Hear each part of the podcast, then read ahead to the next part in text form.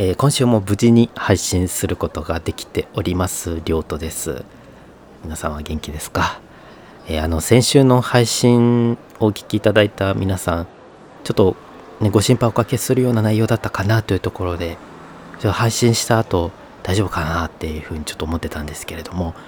あのたくさんお聞きいただきたくさん反響をいただきましてあの出してよかったなっていうふうに思ってます。割と先週話した話ってこのちょっと休んでた間に、まあ、改めて考えたこととかをまとめて本当に素直な気持ちで出したものだったのでそれがたくさん聞いていただいて反応もいただけたっていうところでこの番組をこうこれからやっていくにあたってあこういうスタンスで大丈夫なんだなっていう一つ自分の中で自信というかうんこれで大丈夫っていう安心感を得ることができましたので本当に良かったなと思ってます。でまた改めてこう先週の配信を通じて感じたこととかがありましたので今日はその辺りお話ししていこうかなと思っております。いつも番組を配信するとハッシュタグをつけて、えー、今やもう X になってますけど X で感想をつぶやいてくださったりとか僕がいつも配信したら配信しましたよっていうポストをするんですけどそれにま引用という形でリポストしてくださってそこに感想をつけてくださる方とかあと Spotify の方で、えー、先週分から感想を投稿できるような形にしたのでそこに感想をいただいた皆さんの感想をですね今日はちょっと一つ一つご紹介していこうかなと思います。まずいただいたのはねサラリーマンしんくんのトゥモローランドのしんくんからいただきました。あのしんくんの話も先週ちょっとしてしんくんの番組でこの番組の話をしてくれたっていうことでねそれもあの踏まえていただいたんですけど名前を出していただきありがとうございます。影響はあったかあれだけど昔からポッドキャストが救いになってたんだね。苦に常にあるものってあるよね。りょうとくんはいつも一生懸命。番組では飾らないでいけたらいいよね。いつも励みになってる。という感想いただきました。しんくんありがとう。うん。あの、先週ね、後半部分で、あ、そういえばっていうので話した、ポッドキャストの、こう、自分のこの人生の中でのポッドキャストの立ち位置みたいなところをお話ししたんですけど、もうね、よく考えてみたら、うん、なんか苦しい時期を支えてくれるものだったということを気づいてねそうだねやっぱり人はこう苦しい時に、まあ、それを乗り越えていかないといけないんだけれどもその時にやっぱ自分の力だけではどうしようもできないことがあってそういう時に支えてくれる人もいるしコンテンツとか趣味とかそういうものってよく考えてみたらそういえばあれにいつも助けられてるなみたいなことってありますよね。ね。りょうとくんはいつも一生懸命ってね、しんくんが言ってくれてて。うーん、そうだな。一生懸命なのかな。結構、だらしない人間かなって思うところはあるんですけど、根は真面目でね、なんかこう、何事もちゃんとやらなければっていうのがどっかにあってそれゆえ自分が苦しくなっていくみたいなそんなに体力があったりとか根性がある方ではないのでなんかそこでねしんどくなっていってしまうっていうのはあるんですけどあでもこう一生懸命をずっと続けられるわけではないのでねあの本当にそうですね先週も言ったんですけど飾らないでありのままっていうのはやっぱり一つ目標ですけどねなかなか難しいなとは思いますね。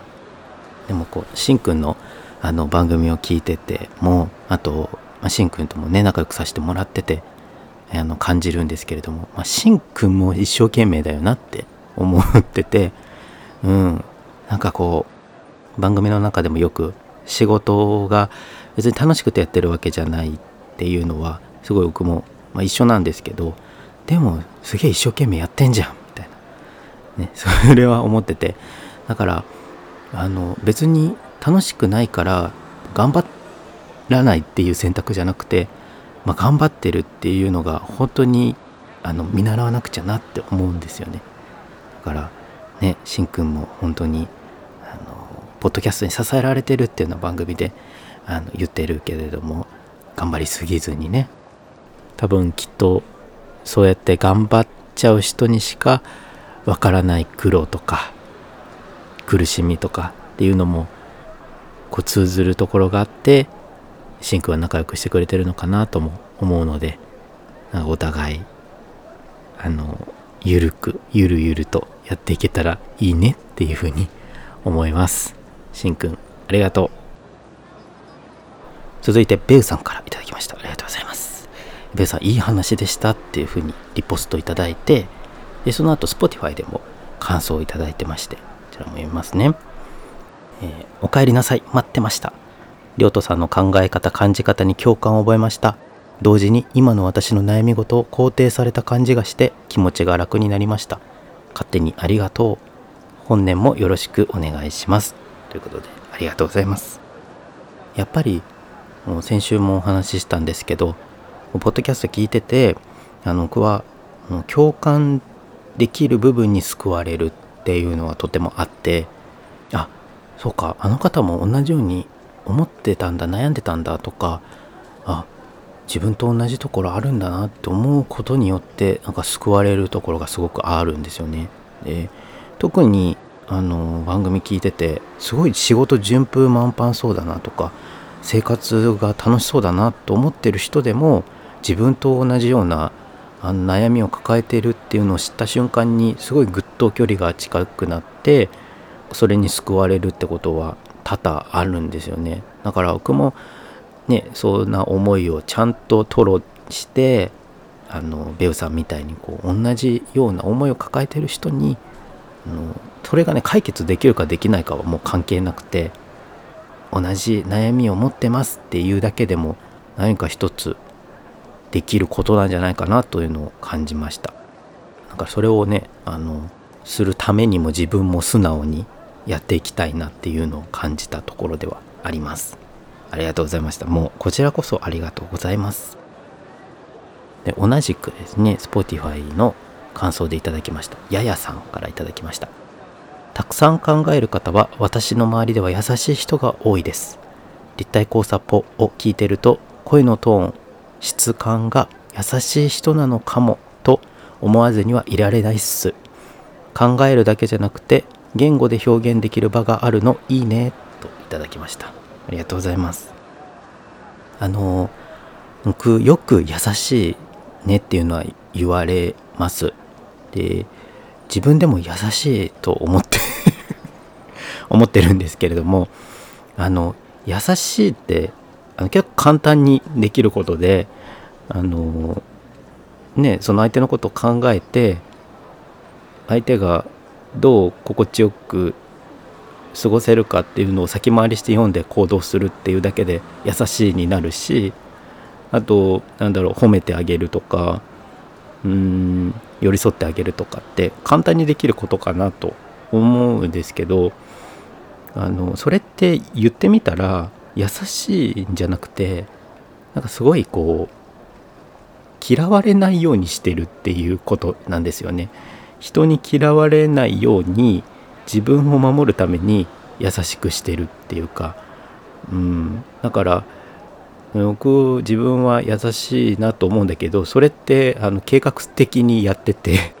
だから本当にいいことなのかなっていうのはあのまた別だなと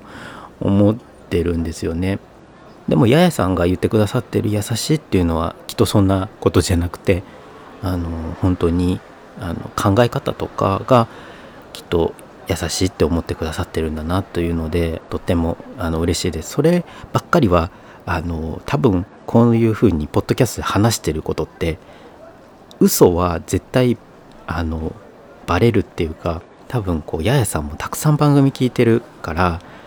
あの僕も番組たくさん聞いてるので分かるんですけどこの人本音で喋ってないなっていうのは結構簡単に分かっちゃうんですよね。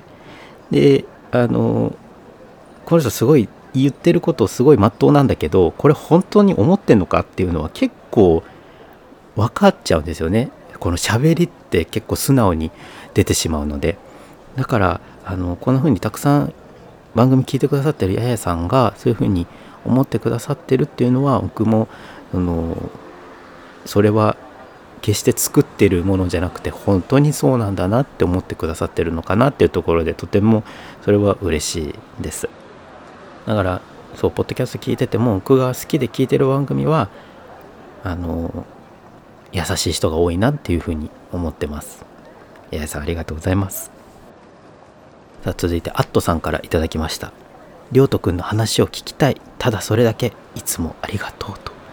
いただきました。ありがとうございます。もうアットさんはねあのポッドキャストウィークエンドで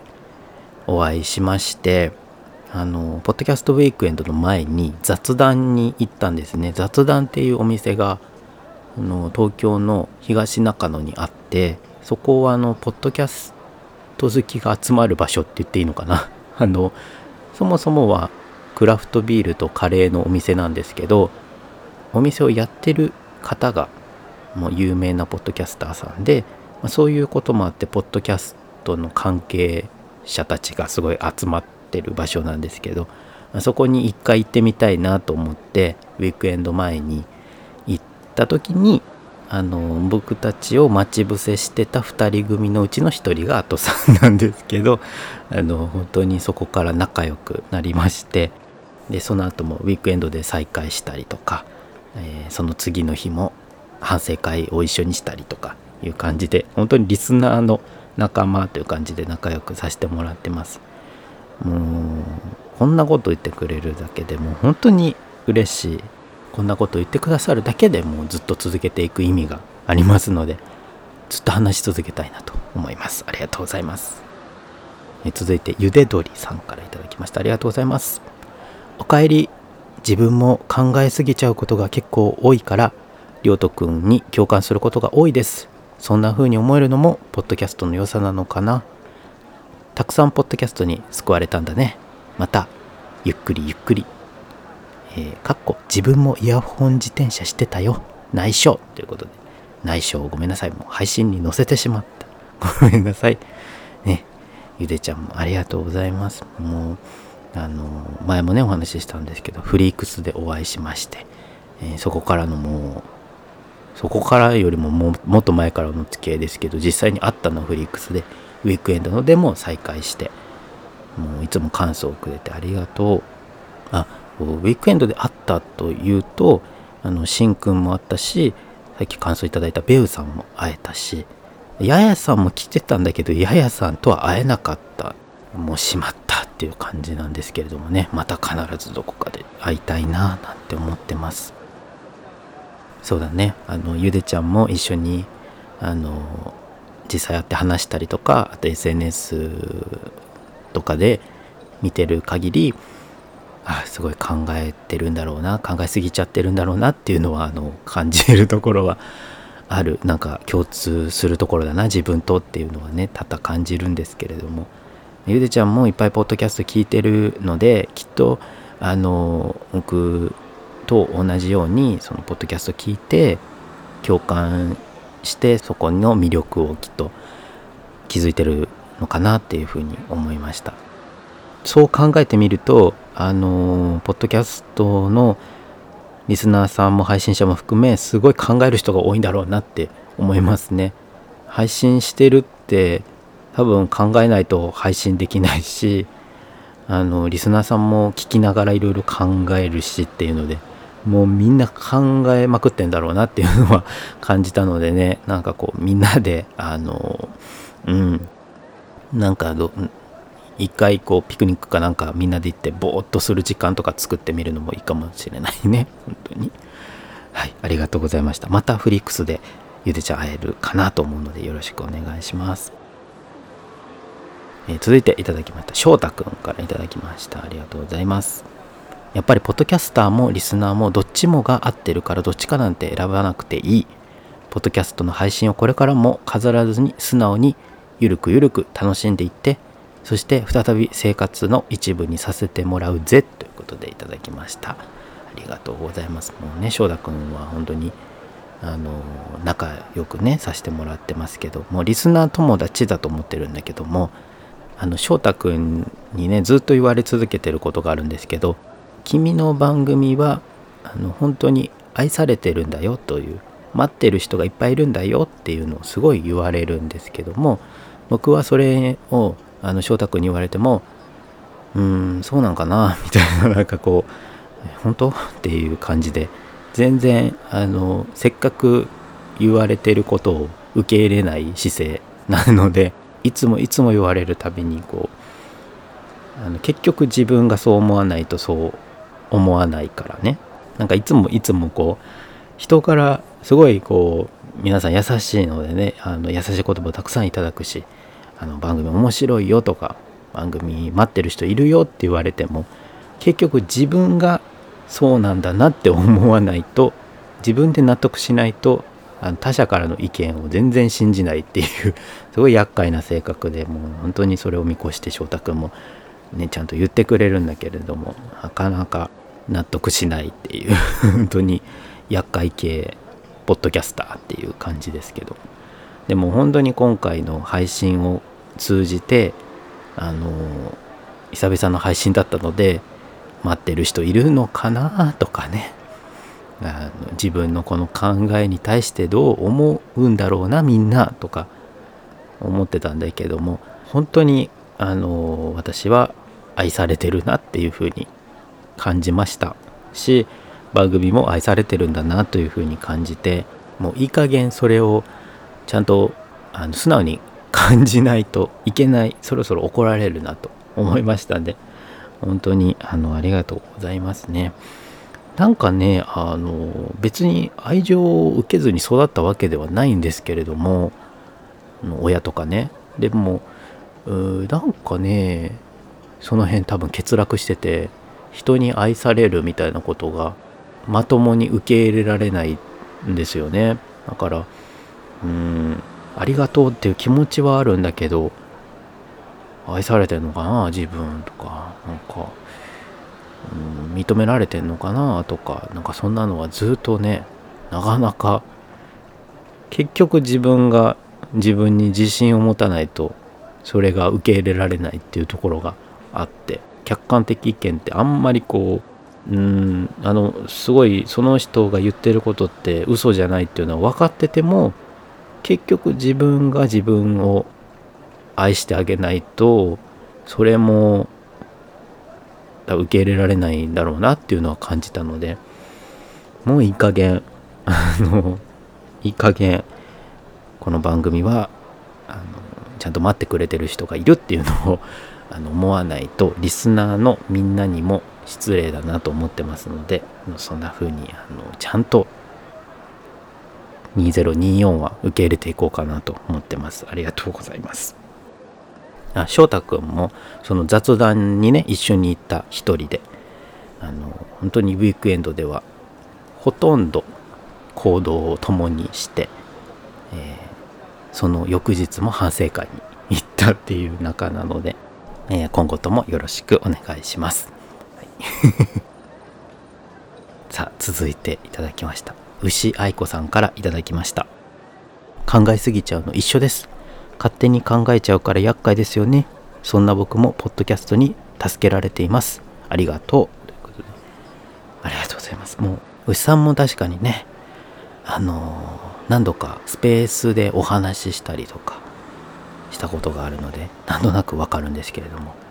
めちゃくちゃ考えちゃうタイプの方だなって。なんかやっぱ多いんでしょうねこのポッドキャスト界隈。も考えちゃう族が多いんだろうなと思いますけど。しかも牛さんも真面目な方ですからね。もう本当にそうだよね。だから牛さんもきっとそのポッドキャストの魅力っていうのはすごい分かっていらっしゃる方なんじゃないかなと思いますけれども。うんもうその中の1番組にこの番組が入ってることが僕はめちゃくちゃ嬉しいです。もうそのリスナーさんとかでももうすごい番組聞いている方いますけどもでもやっぱり番組聞くその数の限りは絶対あるからそこにこの番組が入ってるってことがすごい嬉しいです。ありがとうございます、えー、続きましてライデンさんから頂きました。いつもりょうとくんの配信に助けられてるよ。ありがとう。これからも無理なく自分のペースで配信活動を楽しんでね。という気持ち。といただきました。ありがとうございます。ライ君もですねあのウィークエンドでお会いして、えー、ウィークエンドのそうどういつ頃だったかな？からあの仲良くさせてもらっててウィークエンドでようやく会えたっていうリスナーさんの一人なんですけれども。いやもう配信助けられてるよって言ってくれてて本当に。本当かな？また疑ういや本当本当だよね。ごめんごめん。ありがとう。うん。そのお言葉をいただけるだけで僕も助けられてますから。本当にありがとうございます。ライ君はすごい趣味がアウトドアな趣味が多い印象があるのでなんかすごいこうストレス発散もうまくのやり方とかもうまいんじゃないかなと思うのでその辺もまた聞いてみたいなと思ってますし僕もそういう趣味作っていこうかななんていうふうに思ってるんですけど腰が重くて重くてっていうところなんでちょっとね一つアドバイスもいただきたいなと思ってます。ライくんありがとう。続きまして舞子さんからいただきました。ありがとうございます。勇気づけられたり活力になったり言葉の力ってすごいなとつくづく思う。1年後のお便り読んでくれる約束したじゃん。無理なく続けていけるといいねといただきました。ありがとうございます。いやー舞子さんもウィークエンドで会いましてもうハグをいただきましてあのすごい綺麗なお方だったので私の中の何かがわさわさしましたね。久々にあの美女にハグをされてちょっとわさわさしたという感じでございます。あすいません、えー、じゃなくてあのー、言葉の力ね。あのー、本当にそう思う。で僕がそのもうつくづく思うんですけどこの世はもう言い方で全てじゃないかなというのも思ってて一つの言葉をとってもその言い方一つで全く伝わり方が違うなっていうのは思っててだから自分も気をつけないといけないなっていうのは思うんですけれどもなんでこんな言い方しかできないっていう人っているじゃないですか。あれは何？本当に。あの何なんだろうねあれね。もうそうなっちゃってんのかな。で一方ですごいこの人って言い方上手だなっていう人もいるじゃないですか。例えば相手に対してこういうとこをちょっと直してほしいとかちょっと指摘をしないといけない場面ってあると思うんですけどそういう言い方がとても上手い人とかいますよね。だから言葉もそうなんだけどその言葉の伝え方っていうのはすごく大事だなと思うしあのまあね全然その大した番組じゃないんだけど僕もあの少なからず聞いてくださってる方がいるっていうところでそういう伝え方っていうのもねあの学んでいきたいなと思ってますね。そして1年後のお便りねもうそうなんです。はい。もうそれがずっと頭にありました。僕も今度やめようかなって思った時に この1年後のお便りのことは頭にあった。で1年後のお便りがあるから続けたっていうのもあります。もう本当に楽しみにしてます。もう結構すぐ来ると思うんですよ12月って。だからもう本当にあの企画やっといてよかったって思うんですけどあの最近ね聞き始めたという方1年後のお便りっていう企画をしまして、えー、去年の12月1日で締め切ったんですけどお便りをね1年後に読みます。その1年後に対してのお便りくださいっていうのを募集したんですけどもうそれにたくさんお便りいただいてそれをまた今年の12月1日に読むんですけどそういう企画をやっててなんかそこまでは続けないとっていうのもあったんだけどだからもうよかったありがとういて一つあの自分の中のモチベーションの一つになってましたあれね。あのまた来年もやりたいなと思ってるのでよければ皆さん是非あの11月ぐらいかなまた募集しようかなと思いますんでよろしくお願いします。舞子さんありがとうございます。続きましていただきました。青い鳥さんからいただきました。ありがとうございます。りょうとさんの配信に救われる人はたくさんいるに違いないです。世代も環境も違う私でさえ救われていますのでゆるゆるお声が聞けると嬉しいですといただきました。ありがとうございます。あの配信をしてるとねこうどういう世代の方とかどういう性別どこの地域で聞いてるかっていうのがアナリティクスで上がってくるんですけれどもそれを見ててもこの番組もね本当にいろんな世代の方が聞いてくださってて僕よりも下の世代の方も上の世代の方もいて男女比も半々ぐらいで、まあ、地域もバラバラでっていうのがあってなんかそれもすごい不思議であのどっちかというと僕よりも上の世代の方が多いんですけど割合は。なんかすごいそれは安心感でなんか先輩方が見守って聞いてくださってるっていうのがすごい心強かったりもするんですよね。逆に僕みたいなこんなあの人生経験も浅い人間の話を特にこうこの番組ってなんか生き方みたいなことについて語ることが多かったりするのでなんかまだまだ甘いなみたいなふうに思ってらっしゃるのかそういう時もあるよねうんって思ってくださってるのかなんかそれともあ同じ考えだなとかあ今同じように思ってる悩んでるっていうふうに思ってくださってるのかなとかいろいろ感じたりするんですけども逆に僕もいろんな番組を聞いててやっぱりあの世代とか性別とか全然関係なくやっぱり考えに共感することもあるのでそれもポッドキャストのすごい面白いところなんだろうな。こんな世代を超えてつながるきっかけってなかなかないと思うのでとても貴重な機会なんだろうなっていうふうに思ってます。だからすごくこういうふうな感想をいただけて改めてあのあ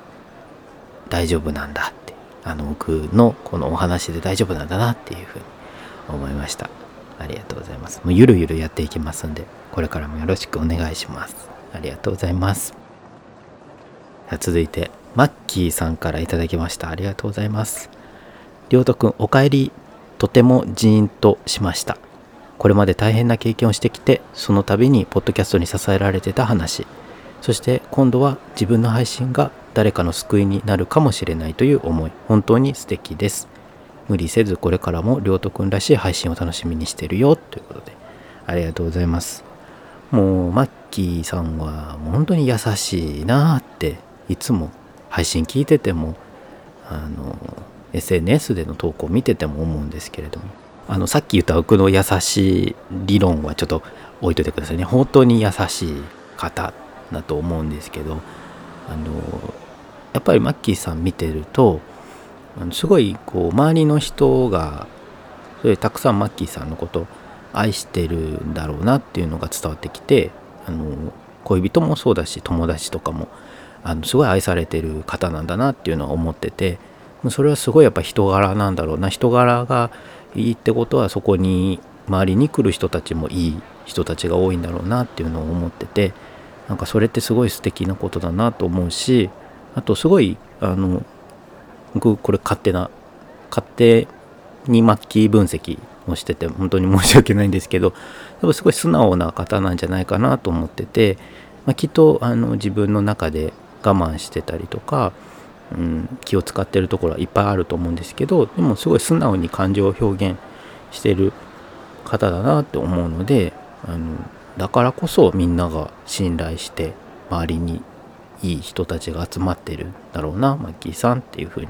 思ってるからマッキーさんがそんな風に思ってくださってるのがとても嬉しいなと思ってます。あそうそれでマッキーさんといえばゲイで茶を沸かすという番組をされてるんですけどゲイ茶さんがポッドキャストウィークエンドに出展されててで行ってきたんですよブースにね。で僕あのゲイチャが始まった頃から聞いててで感想をねすごい書いてたんですけどあの最近なかなか書けてなくてそのやり取りとかもやっぱ感想を書くとそれにリプしてくださったりとかってやり取りがこうねあるのでだからあの分か分かってくれるかなっていうのはすごい心配だったんですよね。マッキーさんとは結構 SNS でもつながりがあったりっていうのはあったんですけれども他のゲイチャメンバーの方とかって僕のことを分かってくださってるのかなって思ってちょっと不安だったんですけどまあ言ったら皆さんあのしっかりさすがって感じなんですけどもうしっかり覚えてくださっててしかもこう具体的なエピソードを踏まえて僕のこととかをねお話ししてくださって。もう本当にあプロっていう。あこれがプロですねっていうふうに思った。い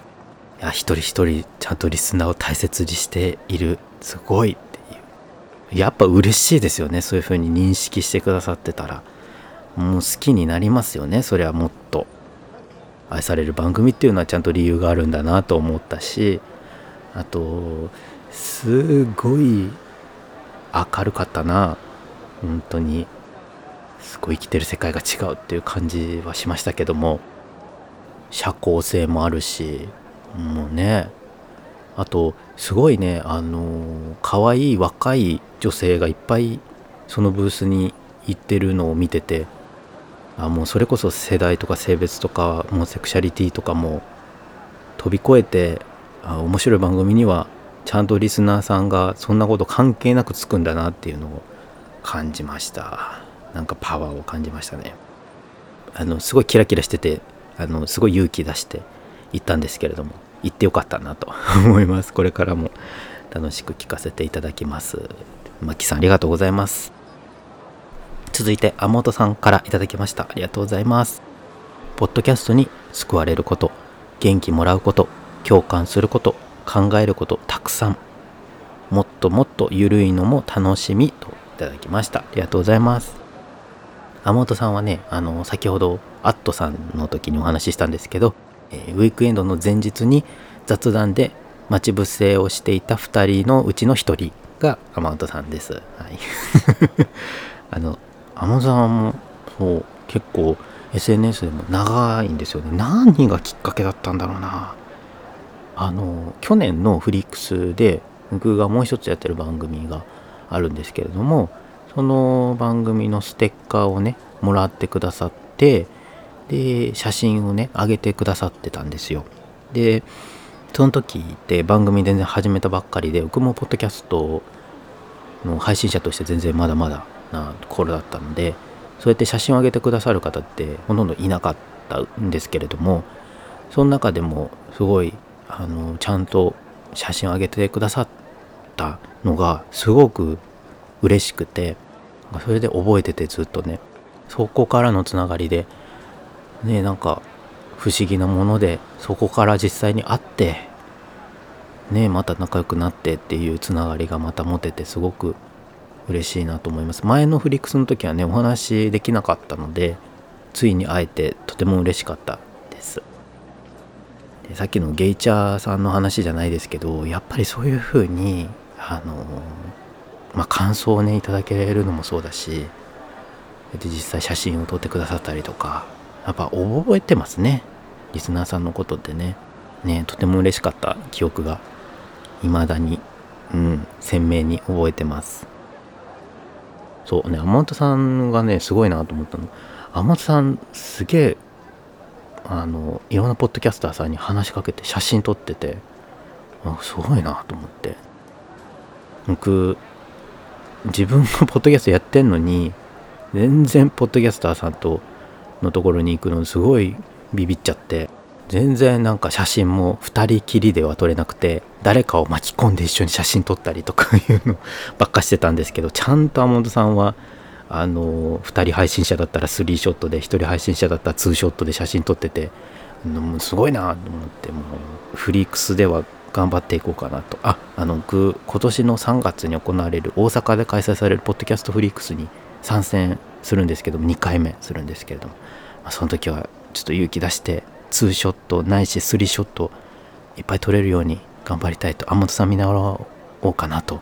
思っております。天本ちゃんありがとうございます。続いて天本さんからあ間違った。また？カムバック雨音？じゃなくてごめんなさい。倉石さんからいただきました。思いが大事なんだなと改めて気づかせてくれた立体ボッサーといただきました。ありがとうございます。倉石さんはですねあのまたまたウィークエンドの話ばかりで本当恐縮なんですが、えー、その翌日に、えー、なあれ何時間ぐらいでしたかね倉石さん。あのお昼から夜までずっと一緒に行動してくださったんですけれども、まあ、あれはもうデートですかね。デートをしていただきまして。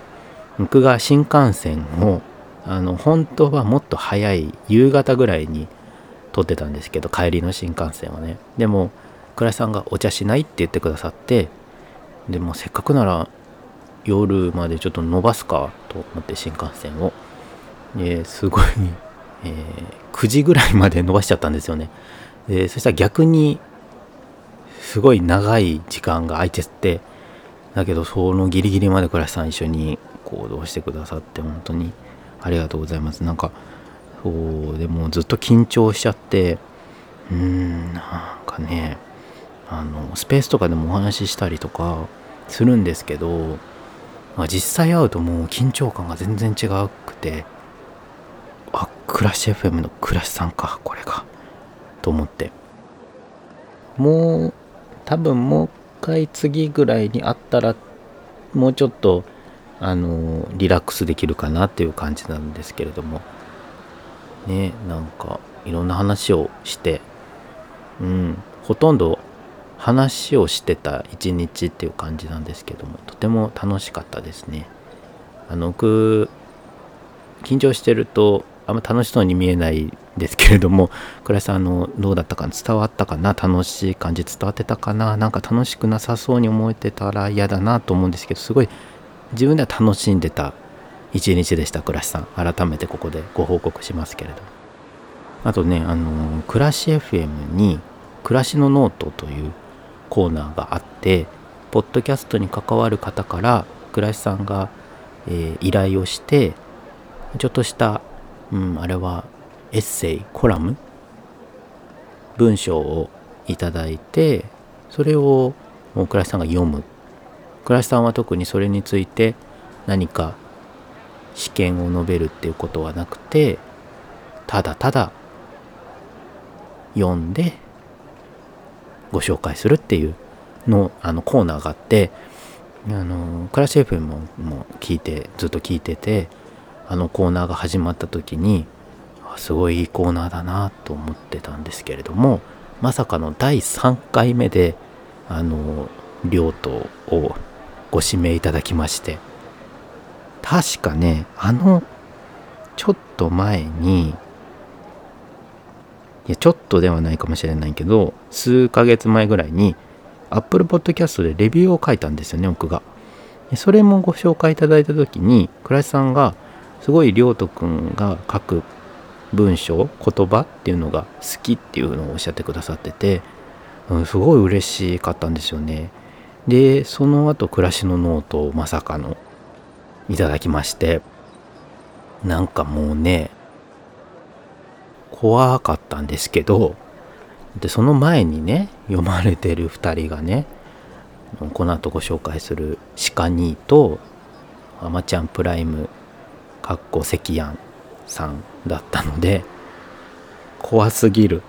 なんで3人目で急によくわからんやつが出てくるって怖いと思って。であのそのお二方もなんかめちゃくちゃ文才があってもうなんかオリジナリティ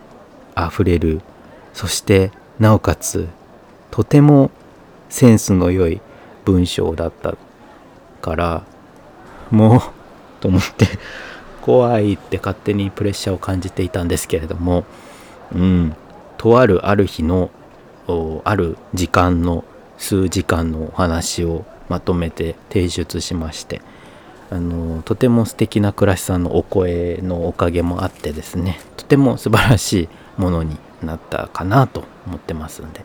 暮らし FM の方でね読んでいただいてますので是非まだお聞きでない方は聞いていただければなと思うんですけれども。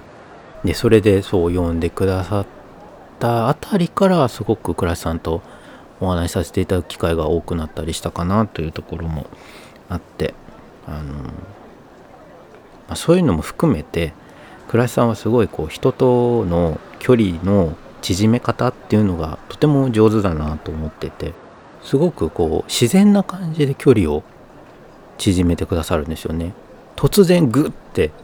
あの入ってくるっていう感じでもないしあのじわじわ何年もかけて仲良くなっていくっていう感じでもなくてふわっと自然とこうファファファファって気づいたら隣に暮らしがいるみたいな感じであだから暮らしさんって周りにたくさんお友達がいてきっとそういうね魅力があるからなんだなっていうふうに思いました。うん。倉石さんもね結構やっぱりあの繊細な部分をお持ちだと思うので僕のこういう考えとかっていうのはあの割と分かってくださるところも多くて一緒に話した時も「分かる」っていうあのいつも倉石さんギャルっぽいたまにギャルが出てギャルクラッシーが出てくるんですけど「分かる」っていうのをねあの何度かいただいたので すごいあ倉石さん共感力が高いっていう感じで あの思ってました。倉石さんがね思いが大事なんだって改めて気づかせてくれたっていうふうにおっしゃってくださってるんですけれども僕がその救われたポッドキャストの一つは暮らし FM で倉石さんはあのそうやって人との距離感の縮め方もとてもお上手なんですけれども自分の思ってる感情とかのを番組でお話しするのもとても上手だなと思っててあの飾らずにでも、うん、ちゃんと気は使って配慮をしてお話しされてるなというのがわかるので安心して聞けるんですよね。リスナーとしても。だからあの聞いててとても耳心地が良くてなんか安心するんですよね。だから僕あの倉さんにもお話ししたんですけど転職の時の面接の前とかにね自律神経を整えるために聞いてた番組の一つが暮らし FM だったんですけどもそうやって自分の気持ちを落ち着かせたい時によく聞かせていただいております。はい。倉石さんありがとうございます。続きましていただきました。タイファさんからいただきました。ありがとうございます。お久しゅうです。待ってたよ。やめて。もう泣かせんで。声が聞こえるだけで、笑い声がするだけで癒されてるの、こっちは。配信の話題に思いを傾ける時もあれば、ただ好きで何も考えず聞いていることもある。でもどちらにも優劣ないよ。無理せず続けてほしいと。いただきました。ありがとうございます。たいちゃんはですね、えー、またまた雑談が出てくるんですけどそのウィークエンド前の雑談に行った、えー、お誘いして一緒に来てくれた一人なんですよね。でえっとそのウィークエンドのその前の月か。11月かな。10月かな。にあの用事で関西に来てくれてて来てくれてて。関西側の なんか来てくれててありがとう。来ててえっ、ー、とその時に京都で一緒に会いました。お好み焼きを食べて、えー、お茶をした中です。もうそれよりもずっと前あの本当に僕がポッドキャストのこの X のアカウントを作ったぐらいの時からの中で放送をずっと一緒に会いたいなと思っててようやく会えた一人でしたね。あそうもう一つのねやってる番組も結構本当に最初の方から聞いてくれててその時からあのすごい面白いって言ってくれててとても嬉しかったんですけれども今回もこうやってねあの声が聞こえるだけで笑い声がするだけで癒されてるのって癒し？癒しあるかな？癒しというワードと自分がかけ離れてるような気がするんですけど本当に？ありがとう、うん、でも本当にあの優劣ないってねたいちゃんも言ってるんですけど本当になくて聞いてる側としては。そのリスナーとしては全然優劣つけてなくてこの番組とこの番組を比較してみたいなことって全然そんな風に聞いてないんだけどいざやるってなるとどうしても他の番組が気になるのはもう絶対にあってなんか面白い悔しいとかあなんかこっちの番組の方が説得力あるなとか。まあ優劣って自分より劣ってる人のことをどうとかって思いっていうよりかは自分よりもすごいなって思ってる番組のことに対して思うことが多くて。だからそうするとどんどんどんどん自分の番組のことを好きにならなくなっていってしまうのでね本当にそこは聞き手としては別にないんだよなって思うのでうんとにかくらしくやっていってこの番組の色をちゃんと作っていくってことの方が大事なのかなとも思いましたね。愛ちゃんのすごいなと思うところは自分の番組と何のかの番組を比較するっていう話みたいなことは全然してないなっていうのを一緒に話してても思ってて自分のやりたいことをまあ、特に音楽が好きだから音楽のことを素直に伝えたい自分の好きなものをシェアしたいとか同じ好きな人を見つけて話したいっていうその好きの力だけで番組をやっているっていう感じがしてなんかすごくそれはいいなと思いました。好きなね気持ちをこちらもいただけてるっていうだけでとても幸せですよね。本当に。そういう番組作りが素敵だなと感じています。たいちゃんありがとうございます。さあ続いていただきました。シカゴコーヒーさんからいただきました。ありがとうございます。あるべき生活や望ましい生き方に背を向けてギリギリで毎日を乗り越えているので日当たりのいい番組が眩しくて私は時折距離を取ります。どこかで頑張る誰かの日常のほんの一コマに力をもらう。ポッドキャストの効果の一つですよね。しみました。といただきました。ありがとうございます。鹿人はねあの先ほどの暮らしさんの暮らしのノートの私の前に暮らしのノートに寄稿された方ですけれどももう紡ぎ出す文章とか言葉っていうのがとても素敵でもう震私を震え上がらせた一人ですけれども あの感想をいただけて嬉しいです。ありがとうございます。もう本当にすごいあのおっしゃってること僕もすごいよく分かってあの僕も結構ギリギリで毎日乗り越えてる感は自分の中であって結構苦しい日々多いんですけれどもそういう時ってやっぱりあのキラキラキラキラしてるところってちょっと眩しくてうん近寄りがたいなっていうところがあるからちょっと日陰に入りたいってなっちゃう時があってだからポッドキャストってでもそこにこう飛び込んでいきたくなる時もあってその感情の揺らぎで自分の揺らぎで番組が変わることがよくあってそれすごい面白いなと思ってて自分の感情とかその状況とかで聞いてる番組全然ラインナップ変わってるんですよね。で何年か距離取ってた番組にもう一回戻ってくるとかって結構あってまたスーって入っていけたりっていうのもあったりしてすごいそこも面白いなと思いますよね。そういう意味でも受け皿が大きい世界なのかなと思ったりしてるし。であとあのインスタをやっててインスタでもちょっと番組のお話とかしてるんですけれどもそこでも書いたんですけど多分この番組のその配信者の方にこういうところですごい救われましたって話したら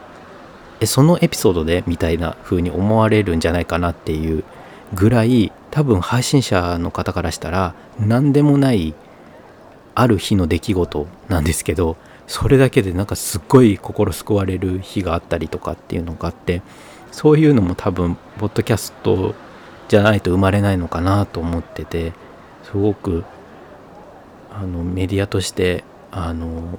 できそうでできないことをやってるんだろうなっていうふうに思います。例えばそこになんかお金が発生したりしたらそんなとこカットされるんだろうなっていう部分をちゃんと使えるっていうかそこがもう丸々一本になってる時とかもあるじゃないですか。ただの日常のお話をして終わるみたいなね。そこにエンタメ性があるかないかとかって関係なくて聞いてるリスナーとしてはただの日常に対して僕たちは何か面白さを感じてるのでなんかそれってすごい稀有なメディアなんだろうなって改めて感じました。ありがとうございました。続きましてはるんさんからいただきました。ありがとうございます。お仕事お忙しいのかなと思ってました。一人配信はモチベーションを保ち続けるのがとても大変だろうなと思います。本当にいろいろなことがありますよね。辛いこと多い。そんな中温かい声を聞いてほっと一息ついています。ゆるいの大歓迎です。また声を聞かせてください。といただきました。ありがとうございます。そうですね。一人配信って難しいなぁと思ってますね。あのモチベーションもそうなんですけど限界が結構あって一人でやることって。あのここに一人加わるだけで全然違うんですよねやれることの幅が。もう掛け合いってすごいなって思うんですよね。掛け合うだけでめちゃくちゃ面白くなるしうんなんか考え方もね倍倍倍ってなっていくし一人だとずっとこう自分の考えだけを述べて終わっていくっていうことがあるのでそれですごいこう不安になっちゃったりすることも多いんですよね。であとなんか面白いことはなかなかできないなと思っててだからどうしたらいいんだろうなって考えた時に僕はやっぱりリスナーさんの力を借りるしかもう一人番組は方法がないのかなと思っていてなので愚痴を皆さんから頂いたりとか1年後の手紙とか企画でリスナーさんとつながってたりっていう方法をね結構この番組では撮ってるんですけどもこうやって感想をいただけるっていうのはすごいそれがこうやり一つやり取りになってて自分の述べた考えっていうのにこう返事をいただけるような感じでリスナーさんありきで一人番組はやってるなっていうところがあります。ね、また、あのゆるゆるやっていこうかなと思っておりますので、一息ついていただけるような、そんなお時間になればいいなというふうに思ってますんで、よろしくお願いします。ありがとうございます。続きまして、きーちゃんさんから頂きました。ありがとうございます。モチベ保つのもいろいろあると難しいですよね。私から見たら一度でも配信されてるだけでも尊敬です。かっこ私は絶対できないと思っている。やりたい時にやりたいだけやればいいと思います。私もこの回聞いてうるうるしてます。特にお母さん目線でといただきました？ありがとうございます。お母さん。お母さんありがとう。うるうるさせてしまって申し訳ございませんでしたもん。そうですね。あの、弱音を吐くっていうのが多くなりがちなのも一人番組かなと思っててなんかそれをちゃんと受け止めてくださっている方がいてとても嬉しいです。うん。どうしてもなんか一人でやってるとねあの暗い話題が多くなっちゃって性格の問題もあるかもしれないんですけどだかとってもハッピーみたいな感じにはならないんですよねなんか。番組構成上。僕もその爆笑を誘いたいなって思う時もあるんですけどなんか一人じゃもう滑る滑り倒す気しかなくてなんか難しいなと思ったりするんですけどふふんっていうぐらいな笑いはね生んでいけたらいいななんて思ってるんですけどもねだから餅は餅屋じゃないけどその番組でやれることをやって行きたいなって思ってます。でもたまになんか、そうだね。まあ、ちょっとゲストをお呼びしたりしようかな。でも1年後のお便りはやっぱ楽しみですね。早く1年来ないかななんて思ってますもうリスナーさんありきでやっていこうかなと思いますんで、皆さんよろしくお願いします。キーちゃんさんありがとうございました。続きまして、ズーミンさんからいただきました。ありがとうございます。常々考えます。話すこともうまくない。オチのない私の話を聞きたい方はいないでしょうと。でもまあ、あくまでこれは私の趣味だし、聞いている方の趣味でもあると思うので、難しく考えすぎないようにもしています。もっちゃんが健やかに、そして楽しくお話しできる時間になることが、一リスナーとしての願いです。緩やかに生きてこうといただきましたありがとうございますつーちゃんはあの差しで飲ませていただいたことがあってそして、えー、ウィークエンドでも再会できてもう本当に素敵な方なんですけれどもあのこれをあのいただいた時に僕は思った正直な思いは「は?」っていうねもうほんとブチギレですよ。はいい加減にせえと思いましたね。あの話すこともうまくないオチのない私の話を聞きたい方はいないでしょうとおっしゃってますけどもあのいますはいいますしここにいますし他にもいっぱいいますっていうね。ポッドキャスト界で求められている一人のうちの、えー、ポッドキャスト界で求められている人たちのうちの一人ですよ。本当に。って思ってます。同じ鍋のもつを食う番組をねしているズーミンさんですけどもうもう本当に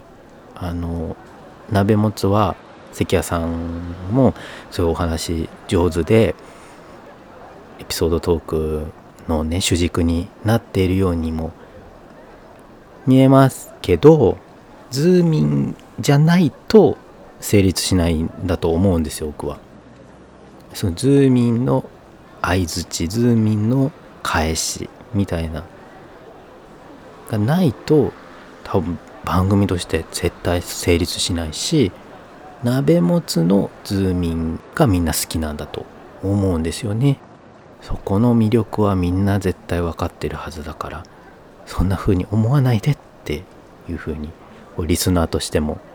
言いたいですね。たまにあのズーミンのちょっと怖いところ一面が出る瞬間があるんですけどもその辺りとかもうほんとたまらんという感じなのでこれからもズーミンらしくあのそのままで走っていっていただけたらリスナーとしてはとても嬉しいです。はい、また再開できるの楽しみにしてます。えー、続いてですねコンテンツフリークスという番組をされているみっくんさんが番組を聞いてくださったハッシュタグをつけてくださってそこに対してですねこれからも末永く楽しみに待っています。ポッドキャストの配信はなんだかんだ趣味なのでその時のモチベーション次第で休み休みにやってもいいとは思いますねというふうにいただきました。ありがとうございます。本当にそうですよね。僕もねいくつか番組聞いてるけどあのー、休んでまた戻ってくる番組もあるしあのー、不定期配信でいつ配信するかわからない番組もあるんだけどでも何年も聞き続けてる番組があるので本当に好きだったら間が空いたからといって聞かなくなるってことはないからもっと聞いてくださってるリスナーさんのことを信じて休みたい時は無理せずに休んでもいいのかなっていうふうに今回思えましたね。なんかあのー、この番組を聞いてくださってるポッドキャスターさんがたくさんいるかわからないんですけども何年も何年も続けてきて多分休みにくくなっている番組もあるのかなと思ったりしててでもちょっと1ヶ月ぐらい休んでみるだけで全然また気持ちって変わってくるのかなと思うので無理して続けている感覚になったら楽しくなくなってくるなっていうのはあるのでなるべく長く続けてほしいなってリスナーはね思ってますから。なんかそうそう。それが一番だなと。まあ、ライフスタイルとかも変わりますからね。長くやってるとね。そこでパッタリなくなっちゃった番組とかも結構あるからね。それはすごい悲しいから。また戻ってくるっていうのもいいかもしれないですね。ありがとうございます。続いてたくさんからいただきました。自分に近い方の経験談や考えを聞くことに意味があるという考え好きです。近いからこその共感。別の切り口という発見。その分かるなるほどに救われることもあるのでポッドキャストを聞き続けているのかもしれません。といただきました。ありがとうございます。いや本当にそうですよね。何かで聞いたことがあるんですけど自分と近い考えばかりを摂取し続けるのはあまり良くないって。反対意見とかその否定的な自分の考えに対する否定的な意見もあのもらわないと凝り固まっちゃって良くない方向に行くっていうのをなんか見たことが見聞きしたことがあるんですけれどもうん共感って別にその自分の意見に対して100%イエスっていうことじゃないと思うんですよね。その考えのベースみたいなものは共感しててもちょっとニュアンスが違うとかあのそこの考え方にプラスしてこうとかここは一緒だけどここは違うとかいろいろあると思うんですよね。まるっきりその考えに同感っていうのってなかなかあるはあるけどそんなにないと思うのであこの人はこういうふうにそこを乗り越えたんだとかあこういうふうに考えたんだなっていう考えが違ったりするだけであの見方がいろいろ生まれてすごいそれに助けられるってことはあったりするのでそれだけで刺激になりますよね。ありがとうございます。続いていただきました。ライ麦さんからいただきました。ありがとうございます。転職されて忙しくされてるのかなと思っていましたがまた声が聞けてよかったです。自分も日々大なり小なりポッドキャストに救われています。そんな一リスナーがここにもいますといただきました。ありがとうございます。ライ麦さんもウィークエンドでお会いしましてありがとうございました。ライ麦さんはあの本当いろんな番組聞いていらっしゃるんですけどもウィークエンドで会ったポッドキャスターがすごく少ないみたいであの貴重なその一人に私が入っていたということでびっくりしたんですけどもなんかすごい感動的でしたね。あのついに会えたっていうので。いや嬉しかった。ありがとうございます。もう本当に皆さんいろんな番組聞いてらっしゃってあの僕と聞いてる番組が一緒のこともあるんですけど僕の番組を聞いてくださってるっていうのがもう本当になんかもうあのな何て言うんだろうな。びっくりなんですよね。あのあんなに有名な番組いっぱい聞いてるのに僕の番組も聞いてくださってるのかっていうのでいつもびっくりするんですけど感想をもらうたびに。なんかでもこうやって感想をいただけるとあのこういう方が聞いてるんだなっていうのが分かるのですごいそれはあの目に見えてとても嬉しいんですよね。やっぱ数字だけだったらわからないところがたくさんあるので。しかもそうやってリアルに会えるなんていうのはすごい貴重だなと思ってとっても嬉しいです。ありがとうございます。あの自分はポッドキャスターっていう自覚っていうのが全然ないっていう話をしたりするんですけども。あのそれもちょっとずつね変わってくんのかな。ちゃんと配信してますっていう風に胸張って言える日が来たらいいなって思ってます。ありがとうございます。そして、えー、最後になります。え今日ですね、えー、1月28日の日曜日に撮ってるんですけども、今日いただいた分までをご紹介しようかなと思ってまして、今日いただいたまでの最後のお一人です。えー、ドス黒いルイボスティーことドスティさんからいただきました。悩んだ1ヶ月だったんですね。りょうとくんやめないでくれてありがとう。続けてくれてありがとう。こだわりすぎずに力を抜いていきましょう。疲れたら休んでまた始めたらいい。1年後にみんなでお便り開封会しましょうね。絶対に楽しみだから。といただきました。おお泣ける。ごめん。ありがとう。もうやめないでくれてありがとうとか。言ってくださる方がいるってもう本当にごめん、ごめんって感じ。もうそんなやめるとか言ってごめん。本当にありがとうございます。もう、ちょっと泣いたよね、これは。なんか、うーん、あの、そうだね。ちょっと泣きそう。ごめん。やばいやばいやばい。上見て、上見て。うーん あのー、ポッドキャストやってて、あのー、よかったなって思う一つは、ちょっとだけ自分のこと好きになれました。やって。うん。ね、それはもう、自分じゃなくて、あの、本当に聞いてくださる方のおかげなんですよ。あのー、人生でこんななんか自分を肯定してくださることってないと思うんですよ。しかもあのもう本当にこれやってなかったら出会えない人たちばっかりじゃないですかだからもしかしたら人生で出会ってなかったかもしれない人たちと出会えてそこで自分を肯定してくださるっていう機会ってなくて特に大人になってこうやって優しい言葉をもらえる機会ってどんどん減ってくるわけじゃないですか。もちろん友達とか恋人とか家族とかいろんな機会であるとは思うんですけどなんかこうやって不思議ですよね。自分が言ってることに対して反応いただけてしかも待ってるとかって。だからなんかそういう人たちがいるっていうだけで自分の居場所になるし、うん、自分を好きになれたなと思いますちょっと、うん、だから本当にありがとう。すぐ忘れちゃうんですよねこの感覚。それでなんかやめたいとか言い出して。ほんとごめんね。自分勝手で。だけどあのうん。ちゃんと聞いてくださってる方待ってくださってる方がいるんだってこと分かったので